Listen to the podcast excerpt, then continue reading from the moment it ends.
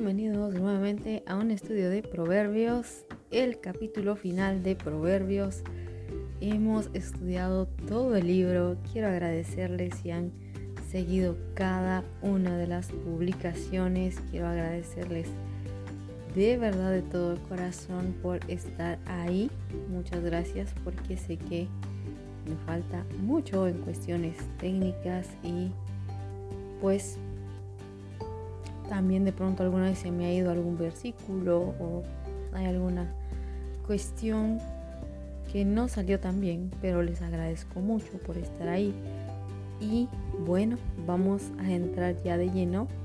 Ah, antes quiero reiterarles la invitación a que si tienen alguna pregunta, alguna duda o si quieren sugerirme algún tema a tratar en los podcasts o si ustedes quieren el estudio de algún otro libro, pueden hacérmelo saber a través de un mensaje de voz o también pueden mandarme un mensaje a la página de Facebook o comentar en la publicación más reciente. Ahí también pueden hacerme llegar su sugerencia. Ahora sí, vamos a Proverbios capítulo 31. Vamos a leer los versos 1 y 2. Dicen, palabras del rey Lemuel, la profecía con que le enseñó su madre. ¿Quién, hijo mío, ¿Y qué hijo de mi vientre? ¿Y qué hijo de mis deseos? Los versos 1 y 2 son la parte introductoria de este proverbio. Nos deja ver que Lemuel era un rey, pero no un rey de Israel, ni de Judá, sino uno de otro lugar. Probablemente tuvo una madre judía que le enseñó y lo instruyó en el temor del Señor. En relación a la madre del rey, vemos que fue una mujer entregada a Dios y bastante cercana a su hijo. De ahí que ella afirme la conexión y el aprecio que tiene por su hijo tres veces. La primera expresión nos muestra su aprecio, como ya había dicho. La segunda expresión nos habla de que Él es el sueño hecho realidad de la vida de esta mujer. También en la tercera expresión vemos que Él es el cumplimiento de sus promesas a Dios. Es decir, Lemuel es como el Samuel de esta mujer. Es como Samuel, hijo de Ana. Ana anhelaba tanto a ese niño que decidió consagrárselo al Señor. De esta manera es Lemuel para esta mujer, pero no es Ana y no es Samuel, sino es Lemuel y otra mujer. Y por esta razón es que ella se preocupa por enseñarle que debe retener su integridad y cuidarse de actuar con justicia, así como de evitar los vicios y sus consecuencias. Veamos el verso número 3. Dice, no des a las mujeres tu fuerza, ni tus caminos a lo que destruye a los reyes. El verso presenta una advertencia muy clara aplicada a hombres y mujeres. Se está refiriendo a evitar acceder ante los deseos sexuales inapropiados, como una vida promiscua o la poligamia, entre otros. La razón de ello es que al hacerlo se alejará de Dios, pero también corre el riesgo de perder todo, el aspecto moral y económico. Un ejemplo de cómo un reino pierde esplendor por no obedecer a Dios. Es el caso del rey Saúl. En Salomón vemos que tener muchas mujeres apartó su corazón del Señor y de David aprendemos cómo trajo la desgracia a su reino y familia por causa de la falta de control. Ahora bien, nosotros no somos reyes y reinas, pero sí tenemos familias, profesión u ocupación una reputación que cuidar y una vida espiritual que deberíamos procurar cultivar de una forma sana. Vamos a los versos 4 y 5. Dice, no es de los reyes Olemuel, no es de los reyes beber vino, ni de los príncipes la sidra. Verso 5. No sea que bebiendo olviden la ley y perviertan el derecho de todos los afligidos. Me gusta esta parte en la que explica el motivo de la prohibición que hace, aunque en algunas partes de la Biblia se ve que tener mosto, vino o algún tipo de bebida embriagante puede ser sinónimo de bendición. Aquí hay una advertencia frente a ello. El consumo continuo puede entorpecer el buen juicio y dar lugar al descuido de las labores que requieren atención. Por ejemplo, en una casa, cuando uno o ambos padres son alcohólicos o se emborrachan por cualquier situación, dejan a sus niños vulnerables a que cualquiera les haga algún daño o que ellos mismos se lastimen. También cuando alguien se encuentra en estado de ebriedad puede lastimar a su propia familia. Por supuesto que en otros entornos también representa un peligro, en lo laboral puede ser, en la calle también, puede ser un peligro para sí mismo como para otras personas, porque puede ser que se vuelva agresivo o agresiva, o que comience a insultar o cosas por el estilo. Realmente es una realidad bastante triste cuando una persona se deja dominar por cualquier bebida o sustancia que le haga perder el control. Por eso debemos evitar el consumo de cualquiera de estas sustancias que pueda llegar a generarnos adicción o incluso si hubiera alguna que no creara adicción pero nos hace perder el control también debe ser evitada. Pasemos a los versos 6 y 7. Dad la sidra al desfallecido y el vino a los de amargo ánimo. Beban y olvídense de su necesidad y de su miseria, no se acuerden más. En esta sección vemos una especie de paradoja que contradice la primera postura. No es bueno beber, esa es la primera postura. Y la segunda dice que sí para aquellos que están desfalleciendo. En hebreo, la palabra desfallecer o desfalleciendo, dice el perdido o el descarriado. A esa persona se refiere. Pienso que más bien la idea del pasaje aquí es reforzar la primera postura y no instar a alguien a beber, como podría interpretarse. Quizá más bien esto se parece al discurso de una madre que dice todo lo malo que puede suceder para después decir, pero si eso quieres, ¿qué puedo hacer? Y creo que esa es la idea que maneja este proverbio. Creo que es la idea que la mamá le está diciendo que solo, solo si realmente se ha descarriado ya del todo, si ya no hay más una razón para vivir, si considera, si se considera a sí mismo alguien que ha perdido la razón de vivir, entonces quizá puedan beber para olvidarse de esa necesidad que tienen y de su miseria. Sin embargo, yo he tenido la oportunidad de ver a personas que beben intentando olvidar sus penas y no las olvidan. Todo lo contrario, las recuerdan más, las sufren más. Y al día siguiente, además de tener todos los malestares de haber bebido en exceso el día anterior, Además, tienen los recuerdos raros y vergonzosos de las cosas que pasaron el día que se embriagaron. Entonces, por eso es que supongo la mamá de Lemuel también sabía ese tipo de cosas, ella que era una mujer muy sabia. Lo que está tratando de decirles, realmente no existe una razón para que te des al vino, para que embriagues cada que puedas. Pasemos a los versos 8 y 9. Dice así. Abre tu boca por el mundo en el juicio de todos los desvalidos. Verso 9. Abre tu boca, juzga con justicia y defiende la causa del pobre y del menesteroso. Dejando atrás lo que hemos visto, ella vuelve a centrarse en lo que importa, que su hijo sea un rey que marque la diferencia, alguien que vele por su pueblo, que luche por la justicia, que sea la voz de los menos escuchados y que atienda estas necesidades. Aplicado a nosotros también tiene que ver con que defendamos causas justas cuando no sea posible y ayudar y hacer a un lado las cosas que nos distraen de la realidad y nos hacen indiferentes a las necesidades que puedan estar a nuestro alrededor con las personas más cercanas a nosotros. Ahora pasemos al verso número 10. Dice, Mujer virtuosa, ¿quién la hallará? Porque su estima sobrepasa largamente a la de las piedras preciosas.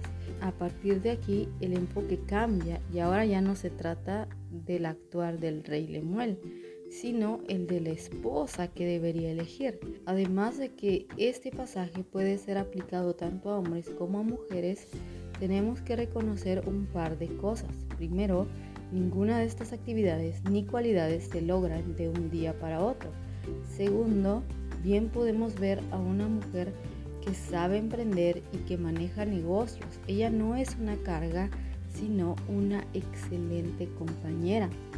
Y tercero, esta clase de esposa es para un hombre igual a ella, como la madre de Lemuel dijo con anterioridad, alguien fiel, íntegro, sin vicios, temeroso del Señor, diligente en sus ocupaciones.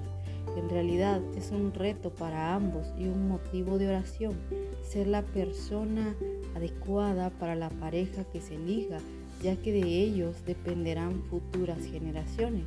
Al final del verso, ella destaca que el valor de este tipo de persona sobrepasa a cualquier joya o diamante, es más valiosa que toda una fortuna. Ahora vamos al verso número 11. El corazón de su marido está en ella confiado y no carecerá de ganancias. Contrario a la mujer necia, el esposo de ella, de esta mujer virtuosa, puede estar seguro de su fidelidad y su lealtad hacia él. Ella no va a criticarlo en secreto, tampoco va a desperdiciar sus ingresos porque ella sabe administrar. Versos 12 y 13. Le da ella bien y no mal todos los días de su vida.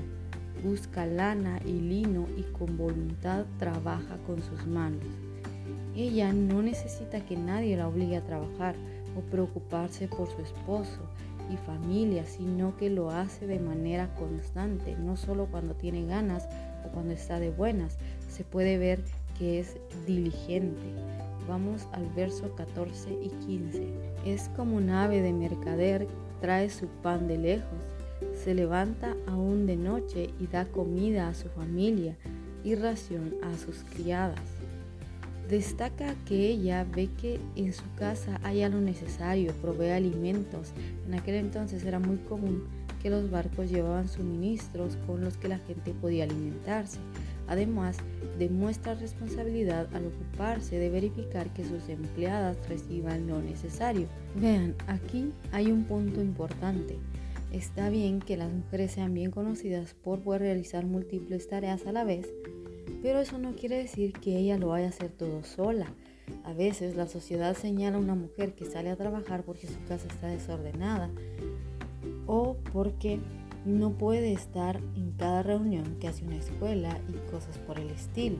Lo peor es cuando el esposo también la señala por lo mismo.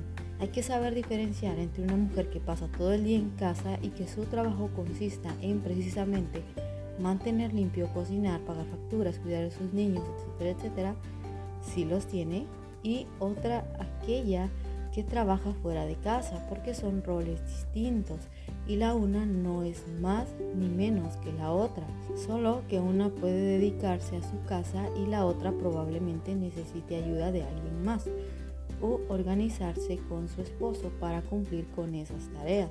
No se trata de que esta mujer, porque es una mujer virtuosa, se va a dividir como en 10 para poder hacerlo todavía sola. No es una mujer que es una máquina que pasa todo el día parada en sus quehaceres, en su trabajo, sino que también ve por las personas que están a su alrededor. Sigamos con el verso 16.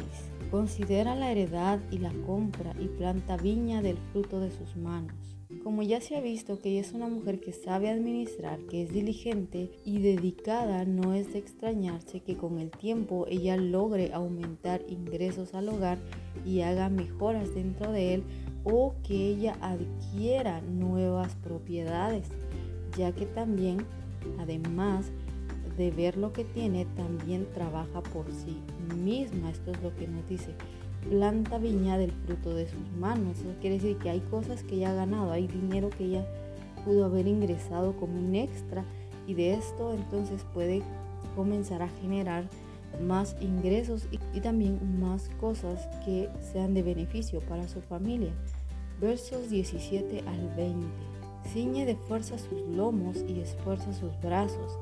Ve que van bien sus negocios, su lámpara no se apaga de noche aplica su mano al uso y sus manos a la rueca, alarga su mano al pobre y extiende sus manos al menesteroso. La mujer virtuosa es estable. Cuando dice que ciñe y que esfuerza sus brazos, quiere decir que aún en esos momentos en que no tiene ganas de hacer las cosas, se automotiva para hacerlo. Además, usa todo lo que tiene a su disposición. La reca y el uso son lo mismo. Es un instrumento de los más antiguos que sirven para tejer de tal modo que esta mujer es proactiva, además es generosa y usa, por decirlo de alguna manera, la tecnología que tiene a su alcance. Si tiene alguna manera de hacer más fácil su trabajo, lo va a usar. Versos 21 al 24. No tiene temor de la nieve por su familia, porque toda su familia está vestida con ropas dobles. Ella se hace tapices de lino fino y púrpura es su vestido. Su marido es conocido en las puertas cuando se sienta con los ancianos de la tierra. Hace telas y vende y da cintas al mercader. Ella tiene seguridad de que su trabajo está bien hecho, de tal modo que a su familia no le hace falta nada. El lino fino y la púrpura eran considerados lujos en aquel tiempo por su alto costo. En cuanto a su esposo, es un hombre respetado debido a la clase de mujer que tiene por compañera. Finalmente, su trabajo la lleva a poder comercializar lo que hace, siendo así una mujer emprendedora y digna, como también veremos en los versos siguientes, versos 25 al 27. Fuerza y honor son su vestidura y se ríe de lo porvenir. Abre su boca con sabiduría y la ley de clemencia está en su lengua. Considera los caminos de su casa y no come el pan de balde. La mujer virtuosa no teme al futuro porque confía plenamente en el Señor, como se ve en los versos que acabamos de ver y también en los versos finales. También porque no le teme al trabajo, ella tiene cualidades esenciales, la fuerza de la juventud y la sabiduría de una mujer mayor. Por eso cuida lo que dice y prefiere hablar de la palabra de Dios. También evita ser perezosa, eso es lo que quiere decir la última parte del verso 27, ahí donde dice y no come el pan de balde, quiere decir que procura no eh, darle lugar a la pereza, sino que procura ocupar bien su tiempo. Aunque esto no es un indicativo de que nunca descanse. Versos 28 al 31. Se levantan sus hijos y la llaman bienaventurada, y su marido también la alaba. Muchas mujeres hicieron el bien, mas tú sobrepasas a todas. Engañosa es la gracia y vana la hermosura. La mujer que teme a Jehová esa será alabada. Dadle del fruto de sus manos y alábenla en las puertas sus hechos. Los versos finales muestran el resultado que obtiene esta mujer. Número uno, tiene la admiración, la bendición y el amor de sus hijos. Número dos, su esposo reconoce toda su labor y la admira a tal grado que le dedica las palabras de los versos 29 al 31. En ellos podemos ver el secreto de esta mujer. Ella reúne todas estas cualidades porque su compromiso más grande es hacia el Señor. Ella es temerosa de Él. Su esposo entonces quiere mostrarle a todos lo hermosa que es y no se refiere a lo físico, sino al corazón de ella si hay un hombre que en verdad no tiene ojos para otra que no sea su esposa, es este, el que al final reconoce que ella se merece todo el resultado de su trabajo. Ella merece recibir todo por cuanto ha luchado y cuanto ha trabajado. Reconoce todas sus victorias, reconoce todo su esfuerzo. Ella tiene toda su admiración y por supuesto tiene el corazón de su esposo, pero recordemos que así como la madre de Lemuel le dijo a su hijo que tenía que ser un hombre íntegro, justo, diligente, sin vicios, fiel y temeroso del Señor, de esta misma forma es como también debe buscar a una esposa que le ayude. De esta misma forma también es el consejo para cada uno de nosotros si aún estamos casados y si ya están casados, pues entonces a luchar y a pedirle al Señor que les ayude a ser como un hombre de verdad, como hemos visto en capítulos anteriores, en el capítulo 20, si no estoy mal, donde dice, hombre de verdad, ¿quién lo hallará? Y aquí también dice, mujer virtuosa, ¿quién la hallará? Que seamos nosotros ese hombre y esa mujer virtuosa, una persona por quien realmente vale la pena, que teme al Señor, que es fiel, que es íntegro. Que el Señor les bendiga. Muchas gracias por escuchar este podcast y los espero cuando iniciemos una nueva temporada de estudio bíblico.